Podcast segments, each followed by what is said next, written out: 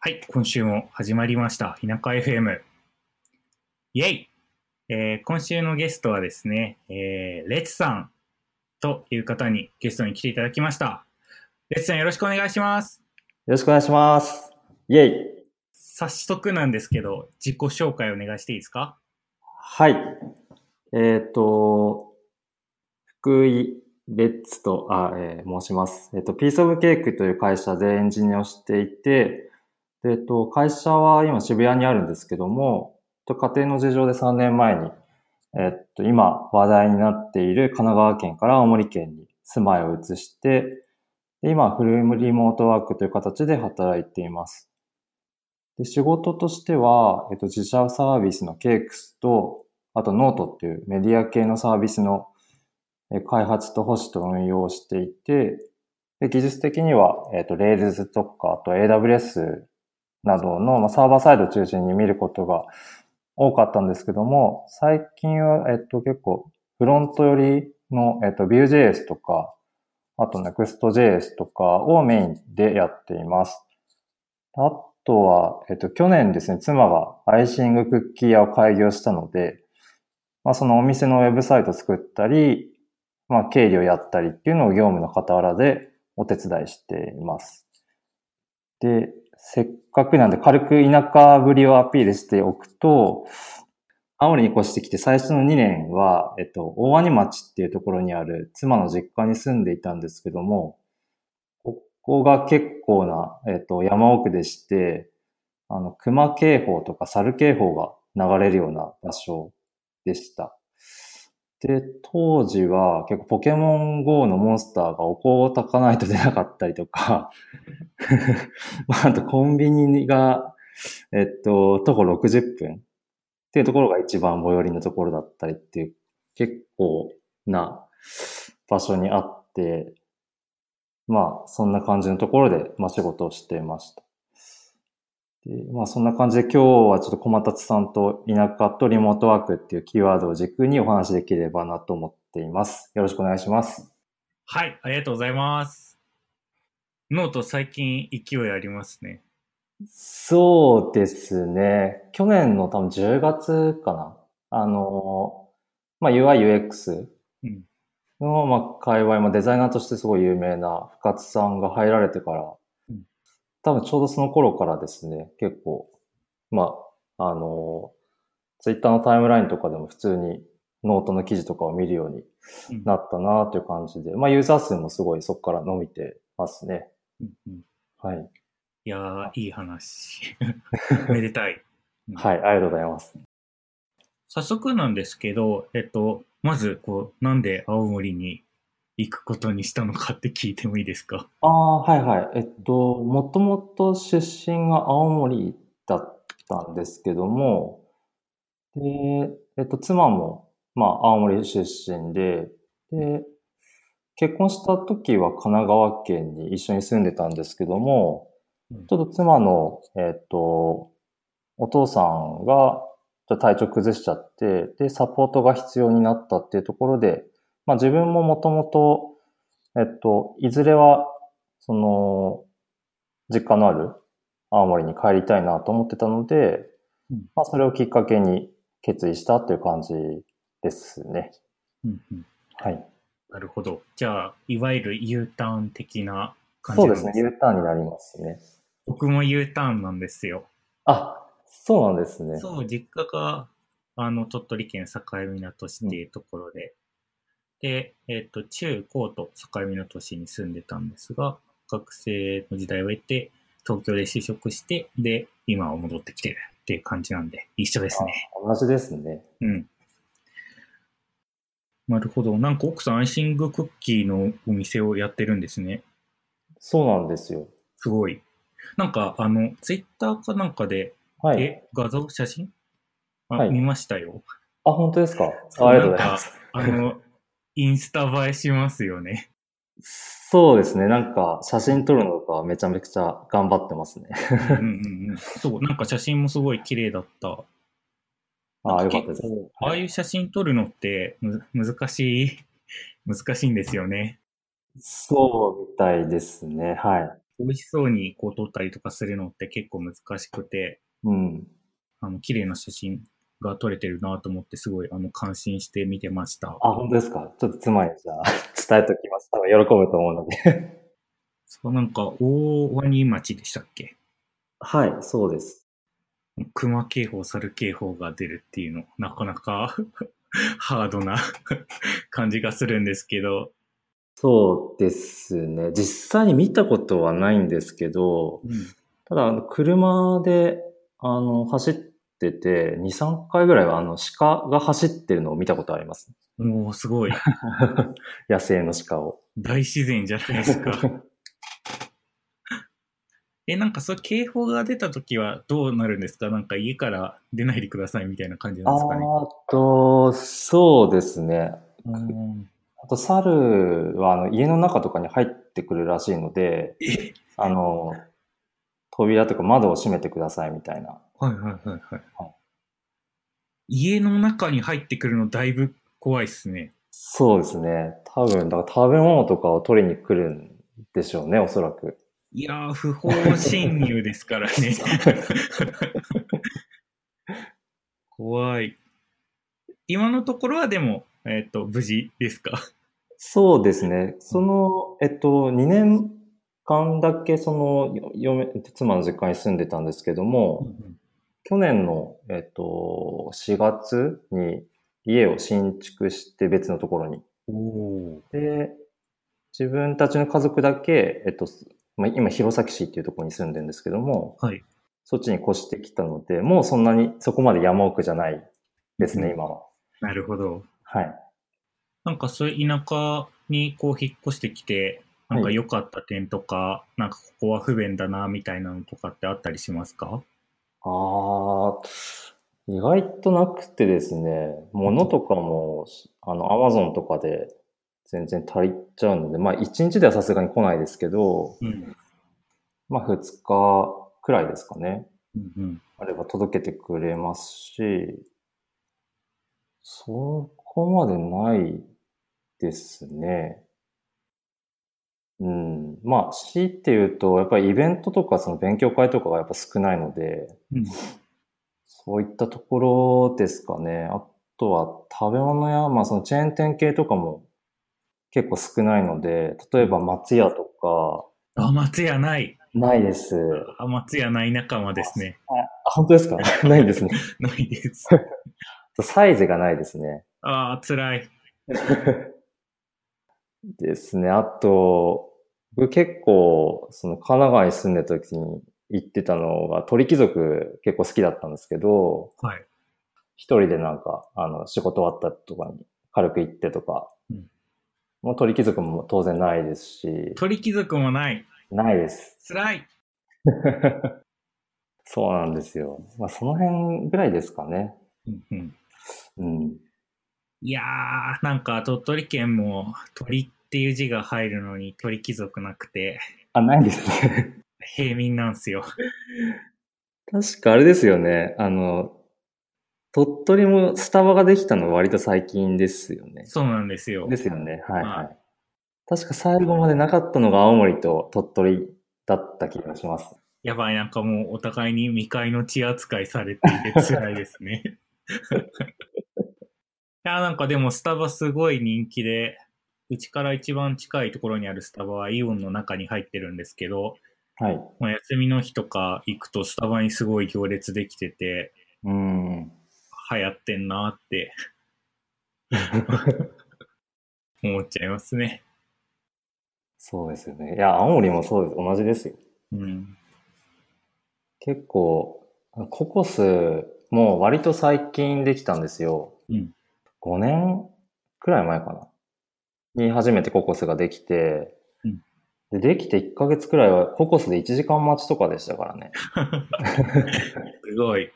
もうアトラクション並みですね。そうですね。もうできたらみんな群がっちゃうので、田舎の人は。うん。まあ、物珍しさみたいなのもありますよね。そうですね。さっきちらっとこう、イベントとかがあんまないとかはいっ。ていう話出ましたけど、なんかエンジニアコミュニティ的なのはあるんですか？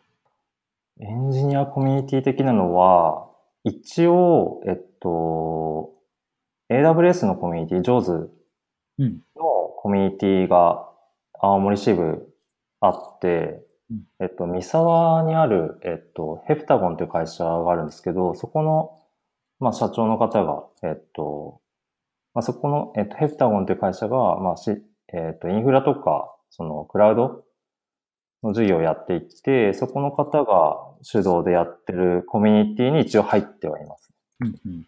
ただそんなに頻繁に活動はしてなくてうん、まあ1年に2回とか3回ぐらいですかね。うんうん。に集まってイベントやる感じですね。それはなんか普通の勉強会みたいな感じあ、そうですね。勉強会です。なるほど。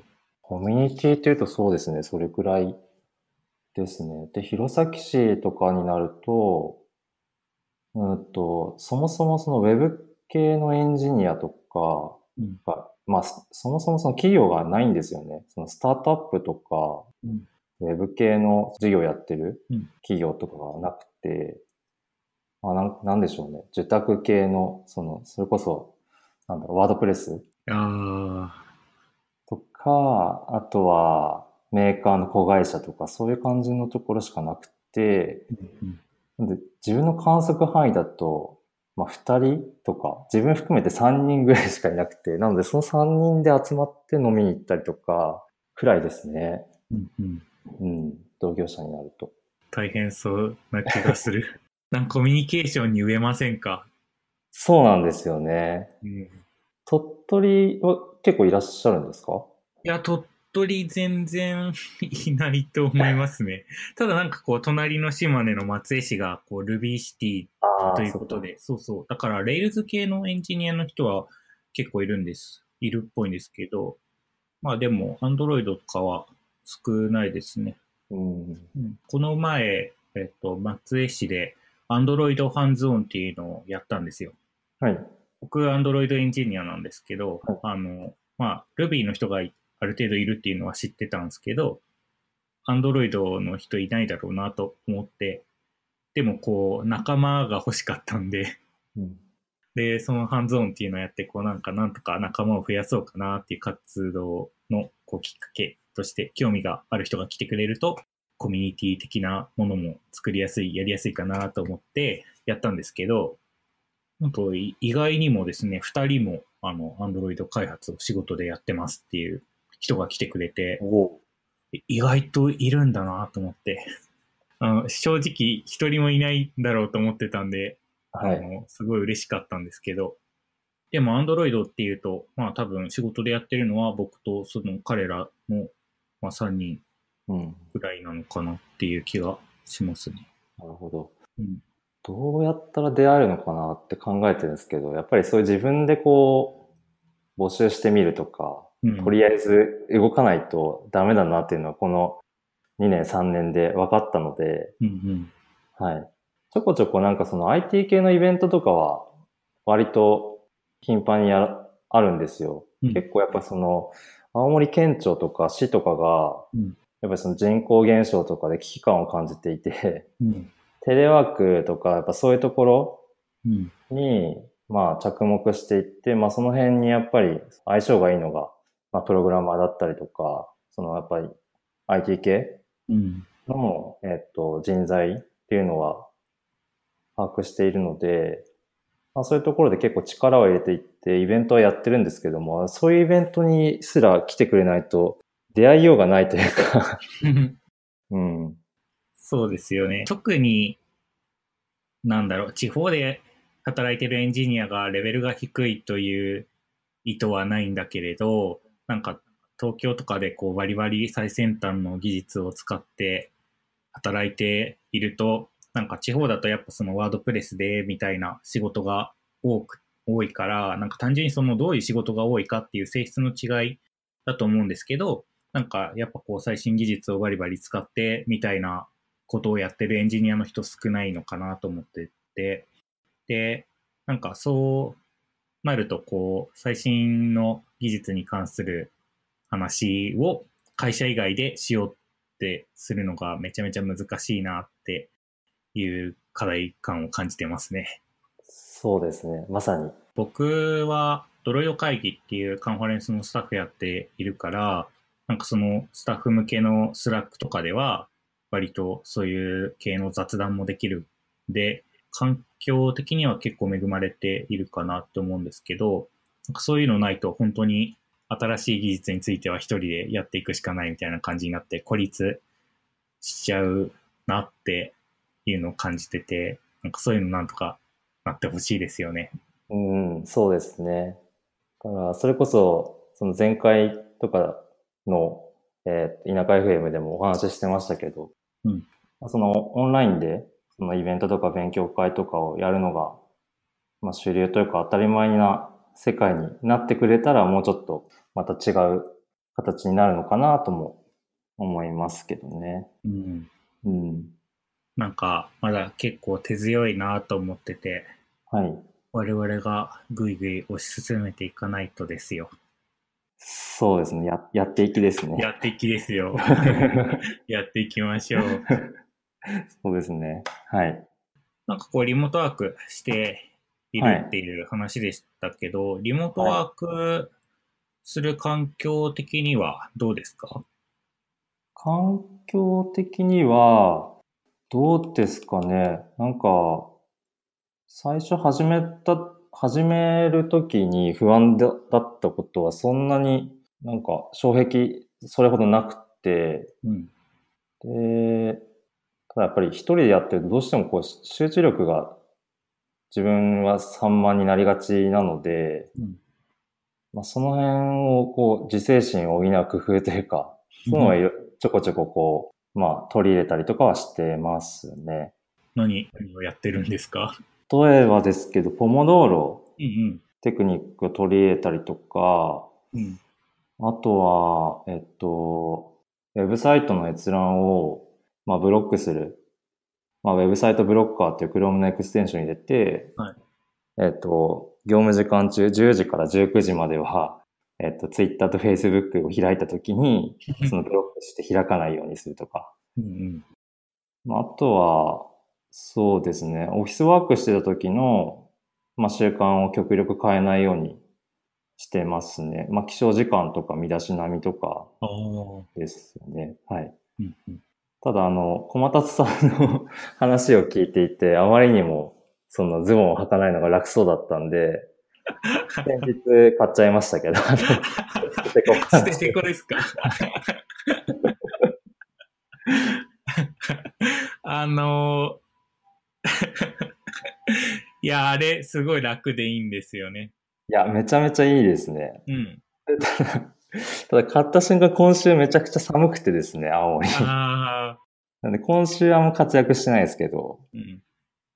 まあ、これからマジで暑くなってくると、あれ大活躍すると思うんで。そうですね。あ、えっと、僕がおすすめした捨ててこって、なんかユニクロの捨ててこパンツに僕がすごいハマってて何枚も持ってるっていう話をしたところ、買ってくれたということですよね。はい、うん、買いました。いやーユニクロさん CM 出演以来待ってます。いや、他にもいるんじゃないですかね、買った人。で、多分いると思いますよ。なんかこううん潜在的にズボンを履きたくない人たちがたくさんいるってことが、あの、ツイッターのリアクションとかを見てると分かったので、捨ててこってなんかもっとこう、なんでしょうね。だ、ダサいイメージというか、うん。だったんですけど、全然なんか、あれですよね、スマートというか、おしゃれな感じで、普通に外に履いてっても問題なさそうな。そうなんですよ。なんかあの、ハーフパンツって感じですよね。あの、あれなんですよ。ポケットもついてるんで、うん。携帯とか入れれるし。いそうなんですよね。や、ででも僕まださすがに捨ててこだけで外に出たりとかはしてないですけど。あ、本当ですか？はい。そう、なんかね、こう、フロントの、あれとかがパンツみがあるんで、うん。うん。パン、あの、下着の方のパンツみがあるんで、ちょっとさすがにコンビニに行くのはダメかなと思って、コンビニ行くときだけ上からスウェット着てますね。あ、そうなんですね。はい。自分からも質問してもいいですか？はい。小松さん、今年からみそかさんに入られてリモートワークされてるんでしたっけ？そうですね。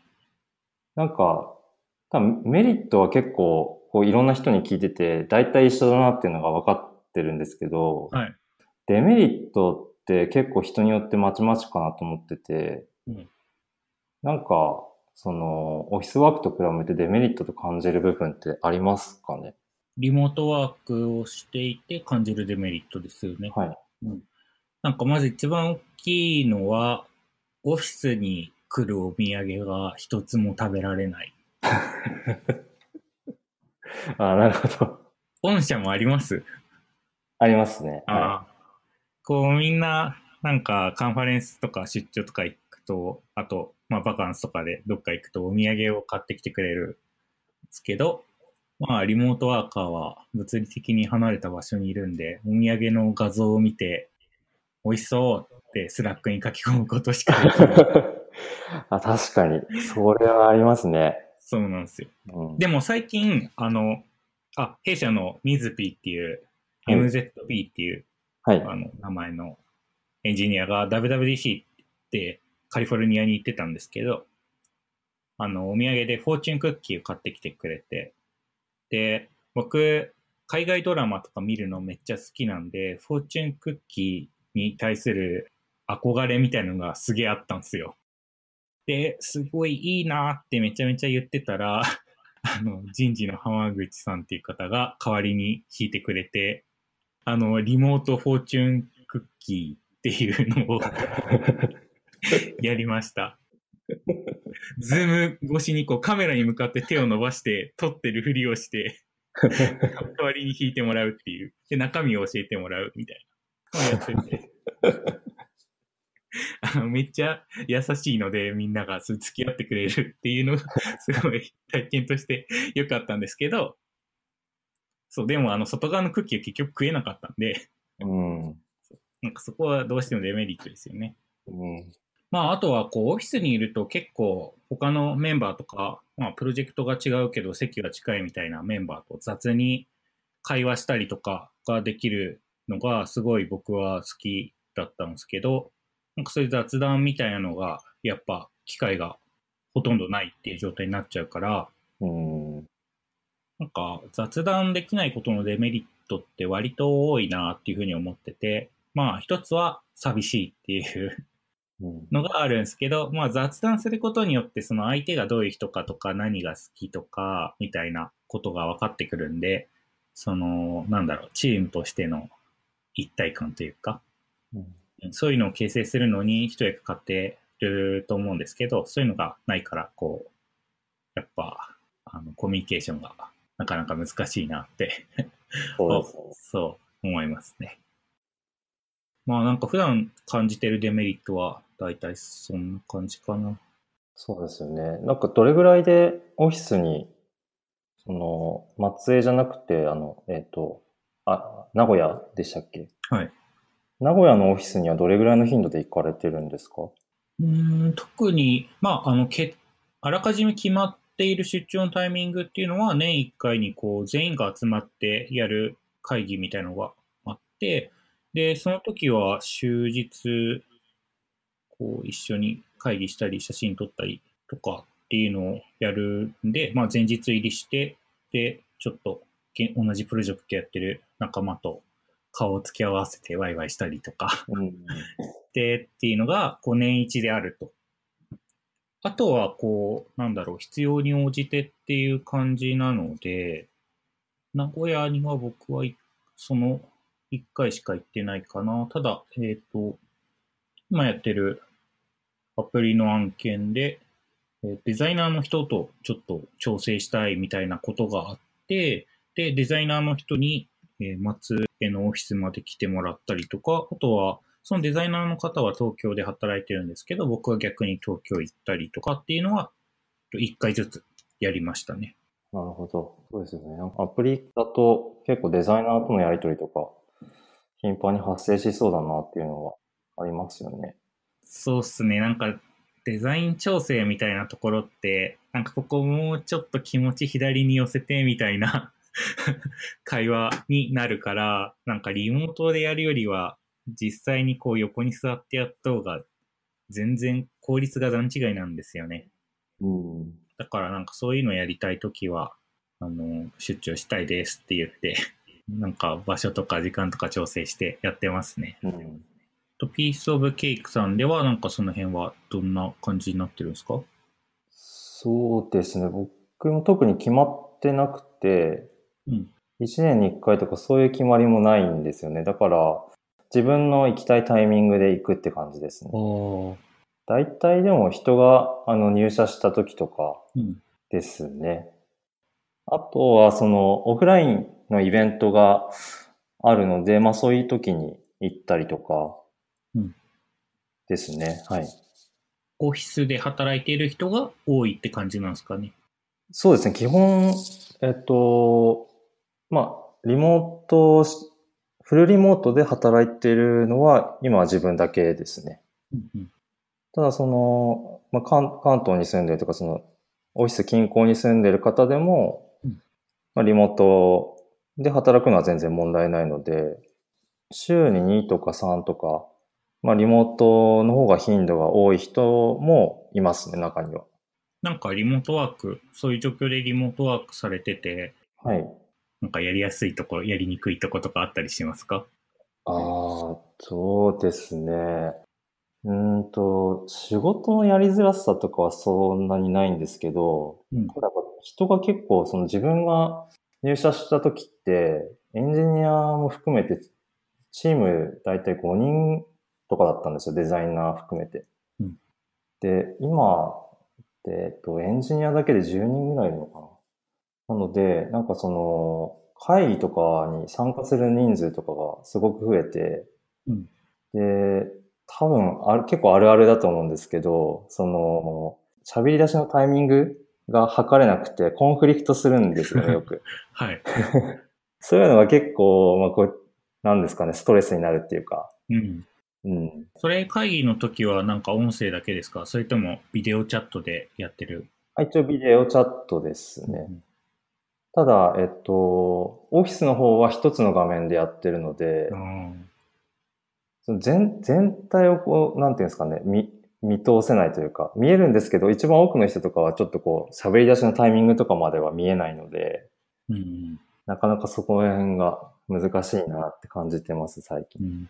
いやー、わかります。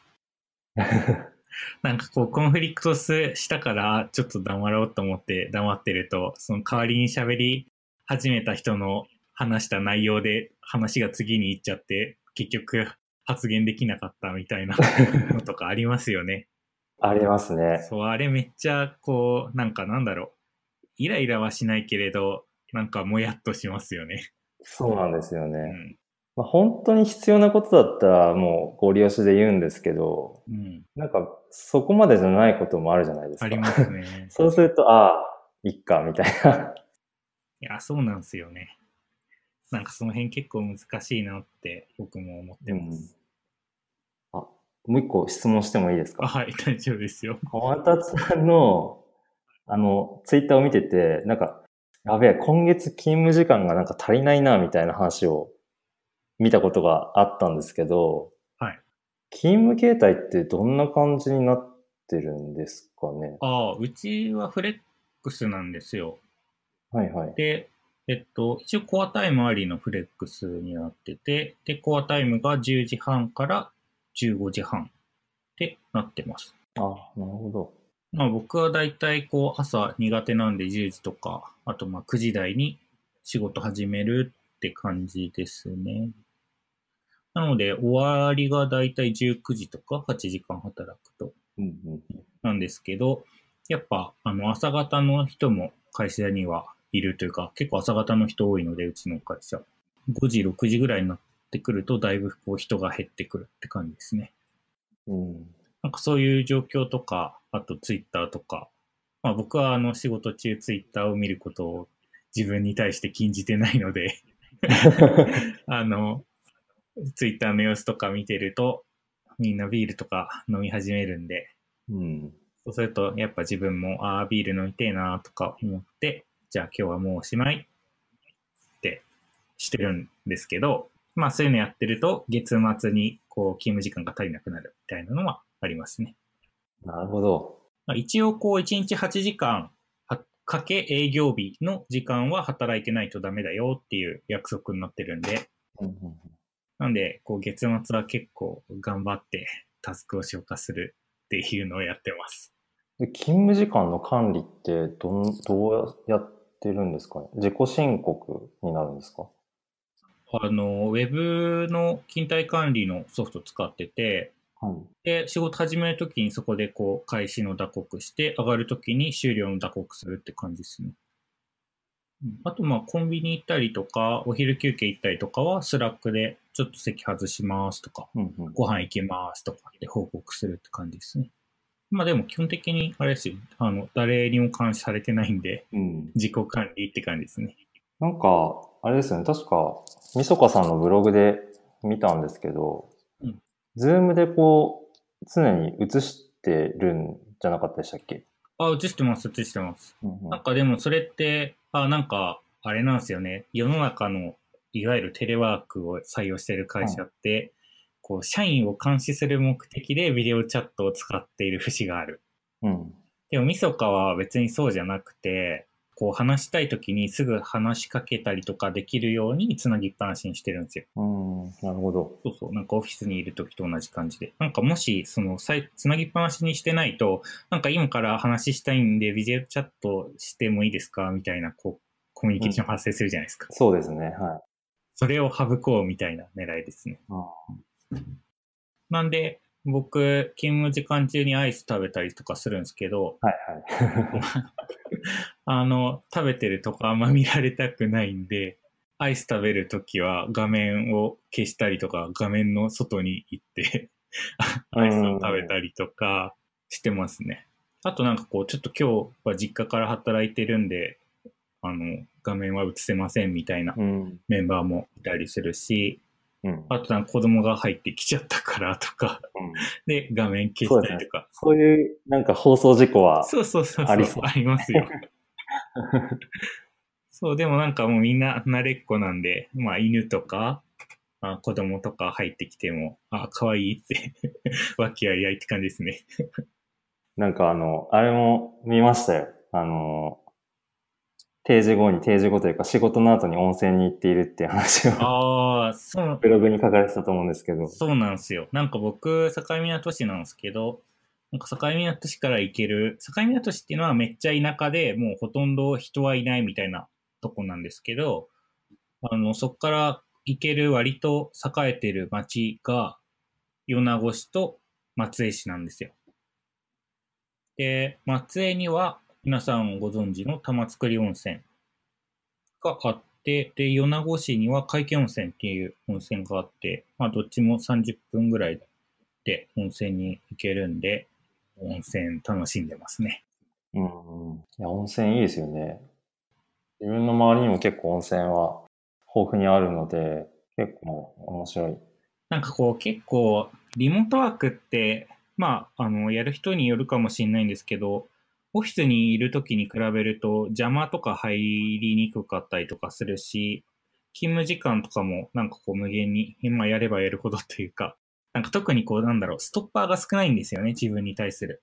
うん。だからこう継続的にハイパフォーマンスな仕事するためにはやっぱしっかり休むっていうの重要だなって僕は思ってて、うん、まあ単純に休みたいっていうのもあるんですけど、あとこう家で仕事してたりとかすると、なんか仕事と生活の境目が曖昧になっていくっていうのあるなって思ってて。はい。で、それをしっかり切り替えるっていう意味でも、なんかこう温泉とか、あんまこう、まあもう最近温泉行きすぎて、それも、それさえも日常みたいな感じになってきてしまってるんですけど、こう一応非日常な環境に行って、しっかりと、温泉だとスマホとかも触れないんで、電波から切り離された状態でしっかり休むっていうのをやって、こうなんか自分をリセットというか、チャージしてるって感じですね。うん。いやー温泉マジおすすめですよ。はい。僕でも、あの、終わった後、一応、うちだと10時から19時までが定時で決まってるので、ああ、そうなんですね。そうなんですよね。で、子供もいるので、終わった後に行くっていうのはなかなかうん。難しくて、なので、最近というか去年からかな、ちょっと運動不足解消するために、うんあの、ロードバイクを買って、朝早く起きて、まあ、30分、40分ぐらい漕いでるんですけど、まあ、その、こ講義がてら、温泉入って帰ってくるみたいなのはやってます、ね。最高じゃないですか。最高ですね。羨ましい。あロードバイクも田舎だとこう、環境走りやすくないですか？そうですね。都会に行った時に漕いでなかったんでわからないんですけど、ただまあ信号とか全然ないですし、うん。車通りも少ないので、うんそうですね。そういう意味ではめちゃめちゃ走りやすいですね。環境いいですよね。うん。オフィスで働いていた時の習慣をなるべくそのままキープするみたいな話があったと思うんですけど、はい。なんか大体一日どういう感じのの流れで過ごしてるんですか？あー、えっと、子供ができてからは、子供ができる前は夜型だったんですけど、うん。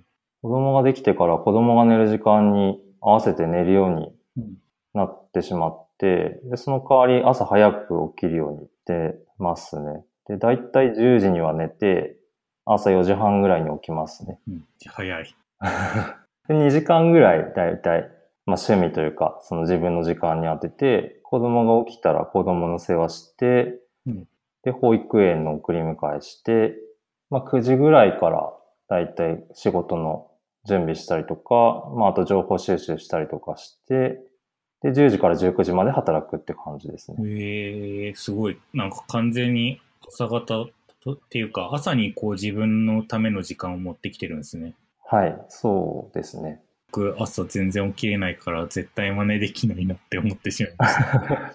ただ、うん、な、なんですかね。結構、その、朝、子供が早く起きてきちゃう時もあるんですよね。うんなんか5時とかにいきなり起きてきたりとか、そうすると、まあ自分の時間作れなくなっちゃうので、うん。うん。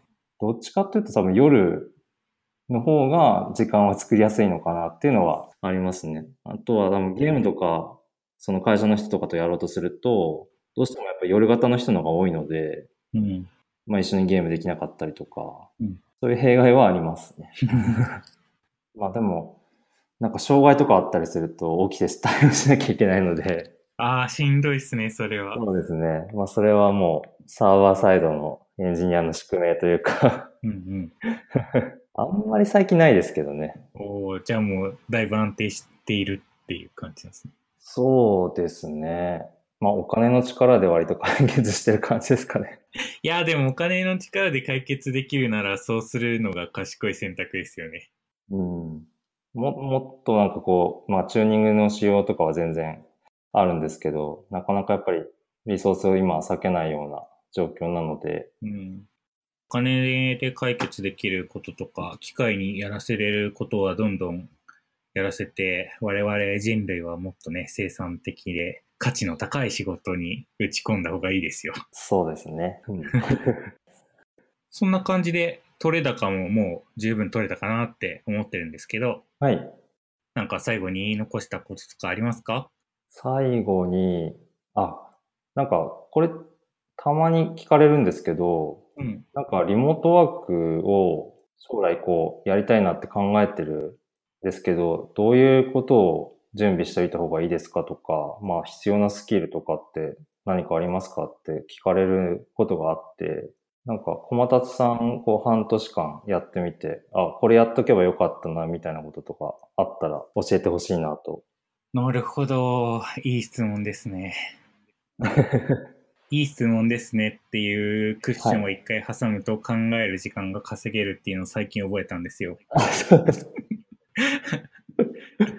えー、難しいな。なんか、レッツさんはいつもなんて答えてるんですか？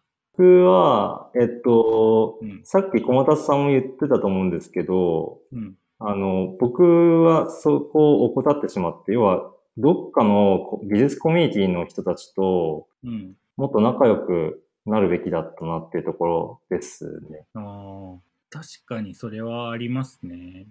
なんか僕も、あの、ドロイド会議のスタッフじゃなかったら、多分今頃、情報が全然足りなくて干からびてたんじゃないかなっていうのはある。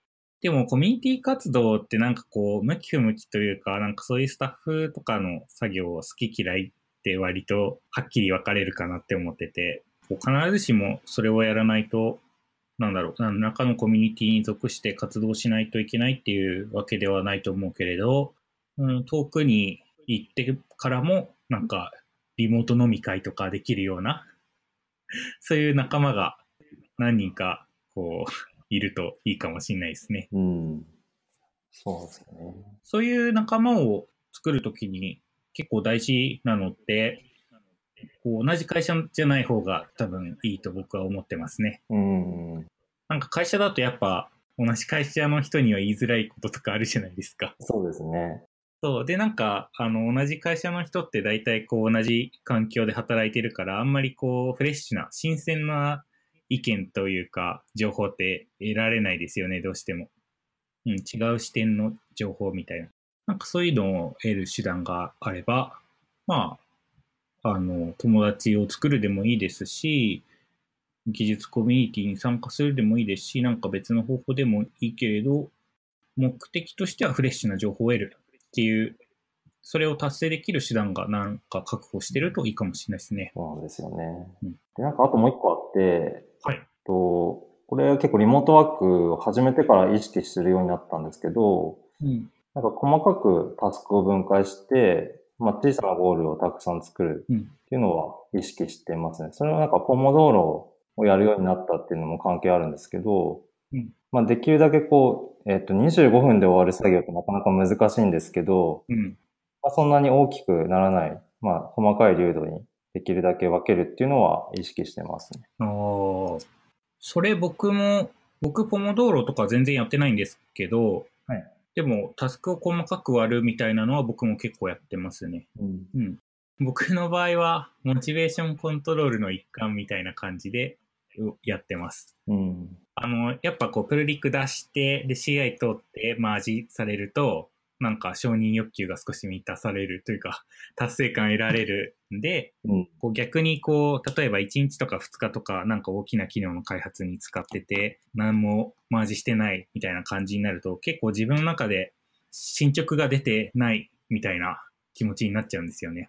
まあ実際は作業してるから進捗は出てるはずなんだけれど、こう人の目に見える進捗が出てないことによる焦りみたいなのを割と感じてしまうところがある。わかります。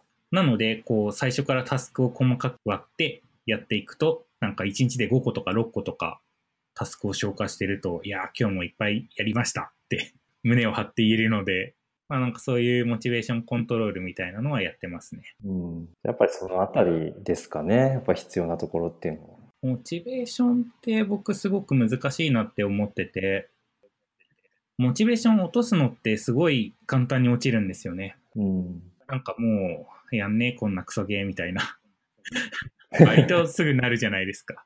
なりますね。でも、モチベーション上げるのって結構難しくて、うん、なんかそれこそ Google I.O. だったりとか、WWDC だったりとか、なんかそういうイベントに頼ったりとか、その外的要因に依存すること多いかなと思って。で、こう自分でこうモチベーションを自家発電するのってなかなか難しいなと思っているから、うん、なんか今あるモチベーションを大切にしたいという 意識がありますね。